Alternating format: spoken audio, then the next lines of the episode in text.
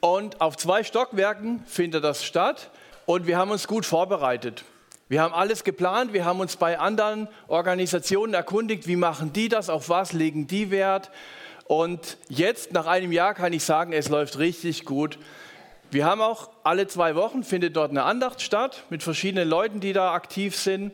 Und was, ich, was mich so fasziniert, einfach auch an dieser Gegend hier oder grundsätzlich so am Glauben, ich kam vor einer Woche, kam ich mal rein und habe gemerkt, da ist ein Stuhlkreis da, eine Frau sitzt da, spielt Gitarre und macht eine Andacht und singt geistliche Lieder. Ich kannte die Frau, aber ich wusste nicht, dass die in unserem Haus da aktiv ist. Und die hat einfach vor Weihnachten geklingelt und hat gesagt, also sie könnte hier auch ab und zu mal Gitarre spielen und macht da ihren Liederkreis und singt da. Und mich fasziniert das so, wenn Menschen, die ein geistliches Anliegen haben, einfach aktiv sind und der Glaube breitet sich aus, ohne dass alles organisiert und geplant ist, sondern es kommt aus den Herzen raus und es fließt einfach so. Und jetzt nach einem Jahr läuft das richtig gut, aber vor einem Jahr, da war es richtig Katastrophe. Wir haben gedacht, wir machen alles richtig. Wir haben zwölf Personen eingestellt, haben die eine, einen Monat vorher schon angestellt, damit wir die schulen können, damit die sich kennenlernen, Teambildungsprozess und so. Dann kamen zwölf Bewohner dazu, die kannten sich untereinander auch nicht. Also keiner weiß, wie der andere reagiert, wie der tickt. Und dann prallen auch noch beide aufeinander zu. Und das konnte nicht funktionieren, weil keiner ein Gespür dafür hat für den anderen, wie was läuft. Nur ein Beispiel, eins von Hunderten. Zum Beispiel, ich war der Überzeugung, dass hochbetagte Senioren, die brauchen Vitamine, ganz wichtig. Und habe eine Palette voll mit Multivitaminsaft bestellt, ganz wichtig. Und unsere Pflegekräfte haben das schön verteilt. Aber was die nicht wussten, dass Frau XY überhaupt keinen Multivitaminsaft verträgt, Stichwort Fontäne, über den Tisch beim Abendessen. Und schon ist eine Pflegekraft wieder eine halbe Stunde beschäftigt, das wegzuputzen. Also das sind alles so Sachen, die, die erhöhen den Stress, die bringen Durcheinander. Und jetzt nach einem Jahr läuft es aber richtig gut. Aber da die ersten Tage, da, da ging es mir richtig schlecht, weil jeden Tag neue Probleme dazu kamen. Es war zum Beispiel auch so, dass der Brandschutz sagte, die Türen müssen immer offen sein, falls es brennt, muss jeder raus. Die wollen ja nichts anderes wie raus. Das heißt, entweder muss einer an der Tür stehen aber das ist personell nicht möglich. Oder du musst die Tür abschließen, das ist nicht erlaubt. Was ist die Lösung? Und so gab es jeden Tag gefühlt 20 Probleme, die neu dazukamen. Und ich musste immer überlegen, wie reagieren wir jetzt? Die Mitarbeiter kommen zu mir und sagen, Herr Grau, das müssen wir machen und das und das geht nicht. Und vom Gesetz her müssen wir dies und jenes regeln. Und fünf Probleme konnte ich an dem Tag vielleicht regeln, wenn es gut lief. Aber es kam ja der nächste Tag und mit dem nächsten Tag kamen wieder neue Probleme und nicht wenige, sondern wieder so gefühlt 20. Aber ihr merkt schon, das Coole ist, man kann einiges delegieren, man kann auch Probleme tatsächlich lösen. Super, am Ende des Tages waren wieder fünf Probleme gelöst, sehr schön. Aber es gibt nicht nur Tage, sondern es gibt auch Nächte und es geht so weiter. Jeden Tag 20 Probleme mehr. Und die Mitarbeiter kommen zu mir und sagen das, das, das. Und ich sage, ihr müsst jetzt einfach aushalten. Wir können nicht alle Probleme lösen. Wir schaffen das nur, wenn wir die Probleme jetzt einfach mal stehen lassen. Und du weißt, es geht so weiter. In ein paar Wochen kann man vielleicht Sachen delegieren, abgeben, aber im Moment geht es erstmal so weiter. Jeden Tag gibt es neue Probleme. Und ich war kurz davor zu kündigen, also ich hätte es nicht gemacht, aber emotional hätte ich am liebsten gekündigt, weil ich dachte, das ist ja wie ein Hamsterrad, du kommst nicht mehr raus, es dreht sich immer schneller und es wird nicht besser, es gibt keine Lösung, niemand kann uns auch richtig helfen, weil du musst ja neue, neue Leute erst, die, also Personal ist ja da, aber die müssen ja erst wissen, was zu tun ist. Und da habe ich was ganz Wichtiges gelernt in dieser Zeit. Was machst du, wenn du Probleme hast und die werden nicht weniger, sondern es werden immer mehr? Natürlich habe ich gebetet, klar. Aber was hilft, ist echt einfach mal so einen Strich zu ziehen und sich dann zu fragen, mal einen Schritt zurückzugehen und zu fragen, was ist das große Ganze?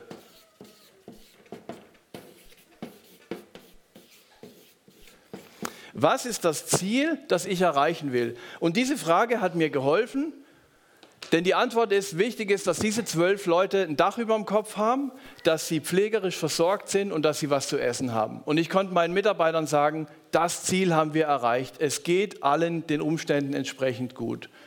Und das hat mir geholfen, mit so vielen Problemen umzugehen. oder sie auszuhalten. Und mittlerweile habe ich gemerkt, das ist ein System, das ich bei fast allen Problemen, die ich habe, anwenden kann. Nicht bei allen, aber so dieses grundsätzliche, einen Schritt zurückgehen und zu sagen, was ist das übergeordnete Problem? Und das hilft nachher auch, weil wir haben einen relativ hohen Standard von dem, was wir erreichen wollen in unserer Kultur. Alles muss perfekt und richtig und gut sein. Und ich merke das selber in meinem Leben, je mehr Kinder wir haben, desto weniger kann man diesen Standard erfüllen. Es geht einfach nicht. Und dann muss man sich wirklich auf das besinnen, was ist das große Ganze, was ist das Ziel. Und da sind wir jetzt schon mitten in der neuen Predigtreihe, die heute beginnt.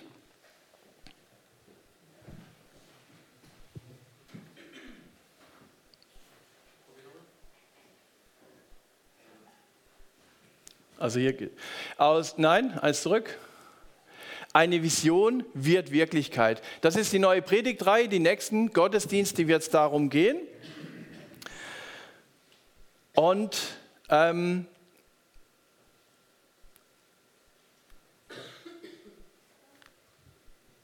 wir schauen uns eine Persönlichkeit an, Nehemia, der einen ganz besonderen Charakter hat.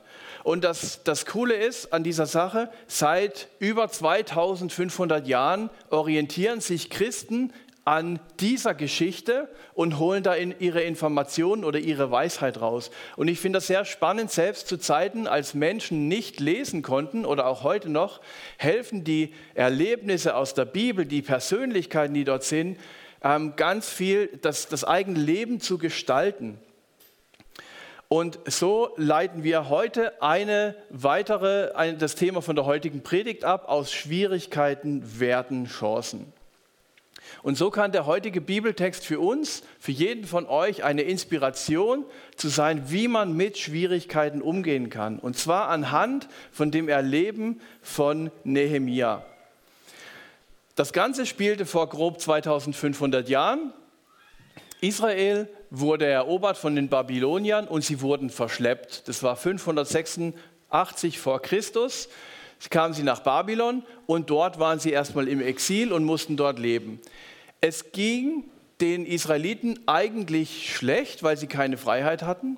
Aber manchen ging es auch gut, zum Beispiel dem Nehemia, der war dort am Königshof, dem ging es gar nicht schlecht, der hat eine gute Karriere gemacht. Ähm, und das ist schon eine spannende Sache, wenn Israeliten unterdrückt werden in der Bibel. Das war bei, bei den Ägyptern auch so. Je mehr Druck die von oben bekommen haben, desto mehr wurden sie gesegnet. Sie haben Druck bekommen, wurden weiter unterdrückt und sie haben sich vermehrt. Sie haben noch mehr Druck bekommen, sie haben sich noch mehr vermehrt. Und das ist schon eine sehr spannende Sache, wie Gott segnet, wie Gott segnen kann, selbst wenn die äußeren Umstände sehr schlecht sind. Aber in Babylon wollten sie nicht bleiben. Ihre Sehnsucht und auch ihre Verheißung, ihr Versprechen von Gott war, dass sie wieder zurückkehren. Und das haben sie auch getan in drei Abschnitten. Der erste war 538 vor Christus mit dem Ziel, den Tempel wieder aufzubauen. Die zweite Welle war dann 457 vor Christus mit dem Ziel, die Leute, die dort sind, denen neue Kraft und Ermutigung zu geben. Und die dritte Welle, darum geht es heute, 445 vor Christus, war es das Ziel, um Jerusalem wieder eine schützende Stadtmauer zu bauen. Und an dieser Stelle oder kurz davor, da steigen wir jetzt ein. Nehemia, ein Jude, der spannenderweise am Königshof von Babylon dienen durfte. Er war der Mundschenk, das heißt, er hat alles was der König zu sich genommen hat an Getränken, hat er vorher getestet, um zu gucken, ob es nicht vergiftet war. Und das ist schon sehr paradox, weil er ja eigentlich zu den Feinden gehört, dass so ein Vertrauensverhältnis da war, dass er das, dass er das machen durfte. Und obwohl Nehemia in dem Luxus lebte, er hatte viel Macht, er hat auch viel Ehre, er hatte Reichtum, dem ging es richtig gut, hat er eine Sehnsucht in sich drin, wieder zurück nach Israel zu gehen. Und vielleicht kennst du das auch aus deinem Leben, dass eigentlich dein Setting stimmt, dein Arbeitsplatz ist okay oder der Ort, an dem du wohnst, alles ist gut, alles ist da und trotzdem ist eine Sehnsucht in dir drin, woanders hinzugehen oder eine andere Aufgabe zu machen, die vielleicht nicht so viel Reichtum und Ehre bringt, aber es gesünder wäre oder es dich dahin zieht. Und diese Sehnsucht, die Nehemia hat, die wird an einem Tag nochmal ganz besonders neu aufgekratzt. Nämlich als er Besuch bekommt von seinem Bruder. Und der hat alles wieder in Gang gesetzt. Ich lese ab Vers 2. Da besuchte mich Hanani, einer meiner Brüder, und mit ihm noch andere Männer aus Juda.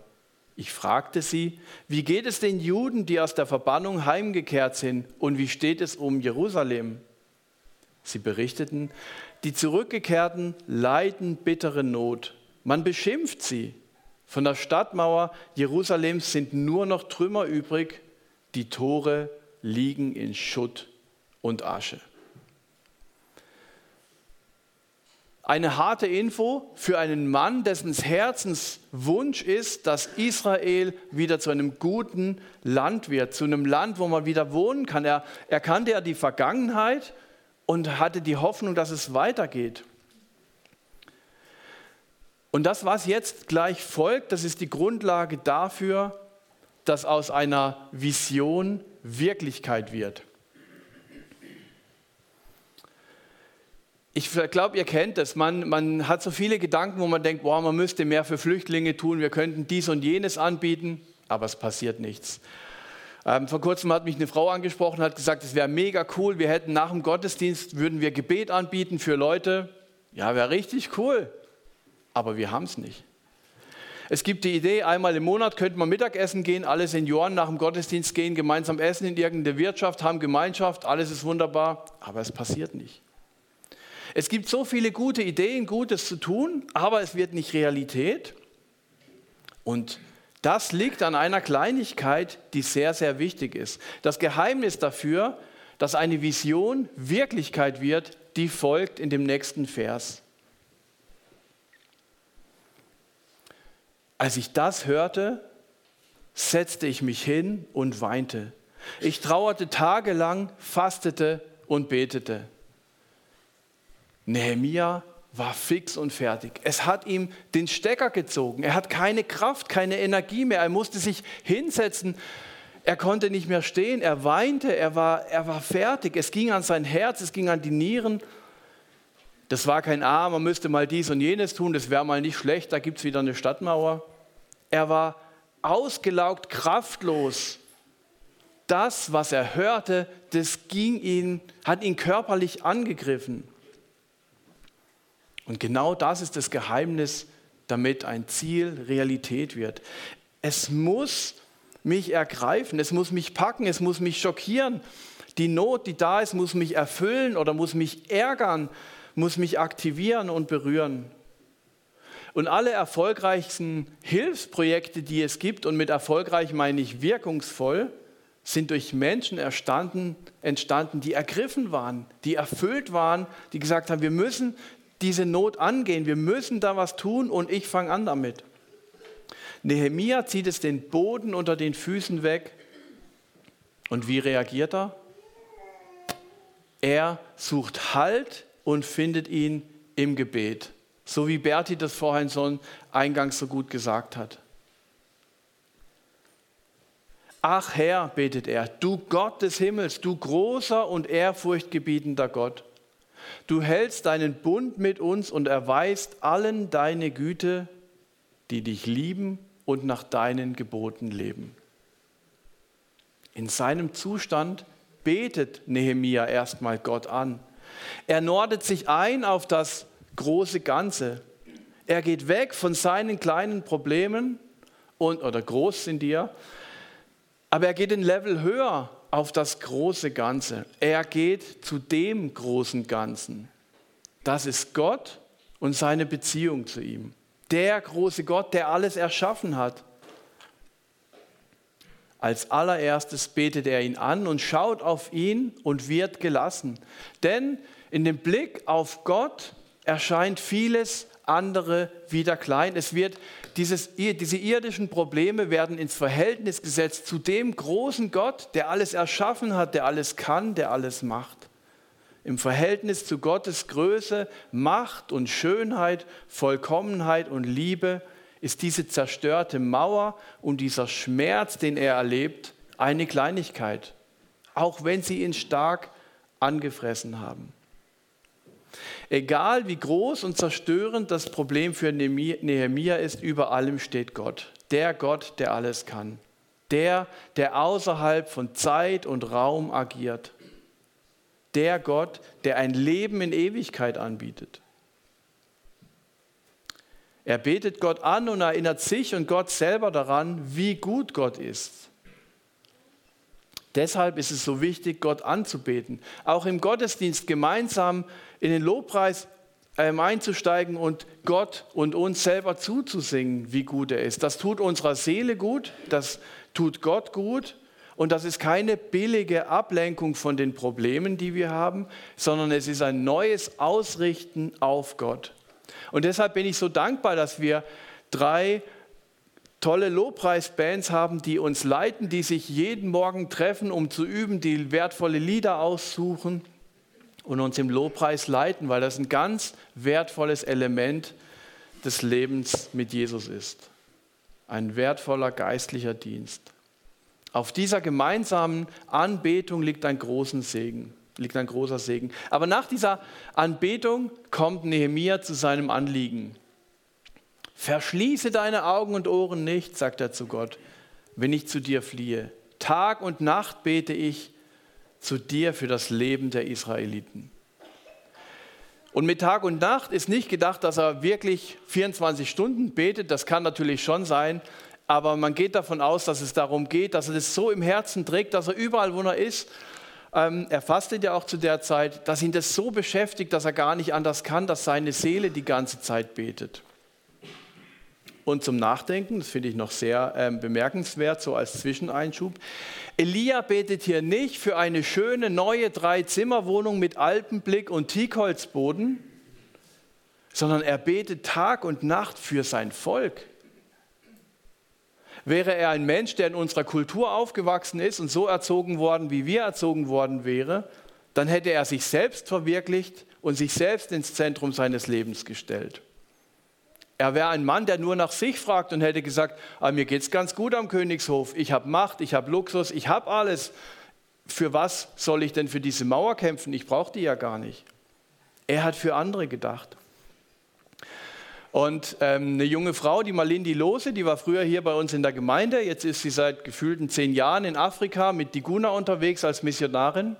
Und ich habe sie gefragt, was ist so nach so gefühlten zehn Jahren weg von Deutschland so das Härteste oder das Verrückteste oder das, was dir am meisten ähm, auffällt?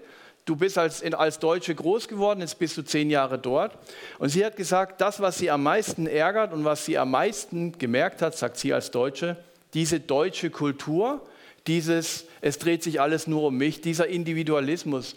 Sie sagt, wenn Mitarbeiter kommen, so Kurzzeiteinsätze machen für ein halbes oder ganzes Jahr, es ist so schwierig, die zu integrieren, dass die sich um die Leute kümmern, dass die sich auch einteilen lassen, weil jeder will nur das machen, was er möchte. Ähm, und es geht die ganze Zeit nur darum, was, was tut mir gut. Nehemia fragt nach Gott und seinem Auftrag. Er dient den Menschen und ist für sie da, obwohl es ihm Nachteile und Ärger bringt. Er betet weiter, du bist unser Herr, ich bekenne dir, dass wir gegen dich gesündigt haben und auch ich und meine Verwandten. Wir alle haben schwere Schuld auf uns geladen. Wir hielten uns nicht an die Gebote und Weisungen, die dein Diener Mose von dir bekommen hat. Als ich darüber nachgedacht habe und es mehrmals gelesen habe, dachte ich, das liest sich so, als ob Nehemia durch das Gebet erst die Sünde erkannt hat. Und das ist eine spannende Sache, denn oft wissen wir ja gar nicht, was trennt uns von Gott. Klar, es gibt so ein paar Facts, die weiß man, aber was trennt mich in meinem persönlichen Leben gerade von Gott? Und das kann ja was ganz anderes sein als bei jemand anders. Und die Bibel nennt das Sünde. Und es ist tatsächlich manchmal so, dass erst dann, wenn ich in die Gegenwart Gottes komme, wenn ich bete oder im Lobpreis, dann erkenne ich das. Deshalb sind diese Anbetungszeiten auch so wichtig. Das ist nicht nur einfach schöne Musik, sondern da spricht Gott auch zu mir. Und wenn Gott zu dir spricht im Lobpreis und dir Dinge zeigt, die du verändern sollst, die nicht gut sind, dann lass es zu. Das ist der Heilige Geist und davor muss man keine Angst haben. Denn das verändert unser Denken, unser Herz. Ich muss erst mal sehen, wo habe ich mich denn entfernt von Gott, damit ich auch darauf reagieren kann. Oder damit ich beten kann, Jesus, ich will wieder ohne diese Sünde leben. Hilf du mir. Vers 8, er betet weiter. Aber denke doch daran, was du zu Mose gesagt hast. Wenn ihr mich verlasst, werde ich euch unter die fremden Völker zerstreuen. Wenn ihr aber wieder zu mir umkehrt und meine Gebote befolgt, dann lasse ich euch in euer Land zurückkehren, auch wenn ich euch bis ans Ende der Erde vertrieben habe. Ich bringe euch an den Ort, den ich erwählt habe, um dort selbst zu wohnen. Nehemia erinnert sich und Gott im Gebet daran, was Gott versprochen hat.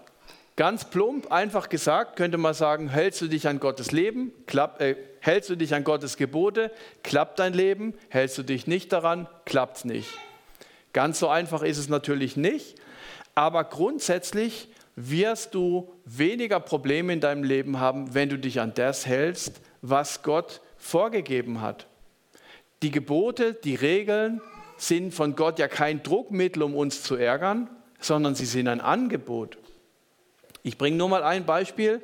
Jesus hat gesagt, das allerwichtigste Gebot ist, liebe deinen Mitmenschen wie dich selbst. Wer das wirklich umsetzt, wird zum Freund für andere und wird nicht allein sein. Wer das nicht umsetzt, der wird alleine sein. Was mich so fasziniert, an den jüdischen Gebeten ist so dieses Verhandeln, was, was die Juden gerne machen mit Gott. Und das findet in vielen Bitten statt. Sie suchen sich eine Stelle im Wort Gottes und sagen, hey Gott, damals hast du doch so und so gehandelt, also mach's doch jetzt auch. Du hast die Welt erschaffen, also kannst du doch auch einen Neubau dahinstellen, ist doch für dich kein Problem. Und dieses Gucken im Wort Gottes, wo hat Gott schon mal so und so reagiert, gehandelt und das anwenden auf mein Leben ach Herr, sie gehören ja trotz allem zu dir.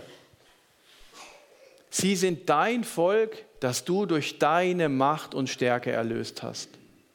Bitte erhöre doch mein Gebet und das Gebet aller, die dir dienen und dich ehren wollen. Und jetzt folgt der krönende Abschluss, der eine Vision zur Realität werden lässt. Das Anpacken bzw. das Tun oder noch genauer gesagt, in dem Moment, er tut es ja nicht, sondern er beschließt es erst.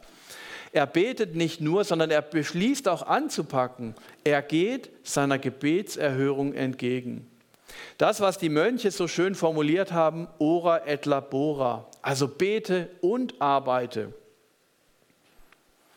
Und wenn ich beim, jetzt geht's weiter, und wenn ich beim König vorspreche, dann hilf mir, dass ich ein offenes Ohr bei ihm finde denn ich war der Mundschenk des Königs. Jetzt hat er einen Plan. Jetzt weiß er, was er tun kann, und zwar mit dem, was er hat. Er nutzt seine Position und seine Beziehung. Aus Krisen werden dann Chancen, wenn ich zu Gott bete und anpacke. Ora et labora. Und zwar mit dem, was ich habe, nicht mit dem, was anderen, andere haben oder was jetzt ganz gut wäre. Und das sehen wir so oft in der Bibel, ob es David gegen Goliath ist, der eine kleine Steinschleuder hat, weil er sich damit einfach auskennt. Oder hier beim Nehemia, der seine Beziehung zum König hat. Aus dem, was du hast, kann Gott Großes tun. Und er bewirkt es. Aber ich muss es anpacken. Und so wachsen aus deinen Schwierigkeiten Gottes Chancen für dein Leben. Amen.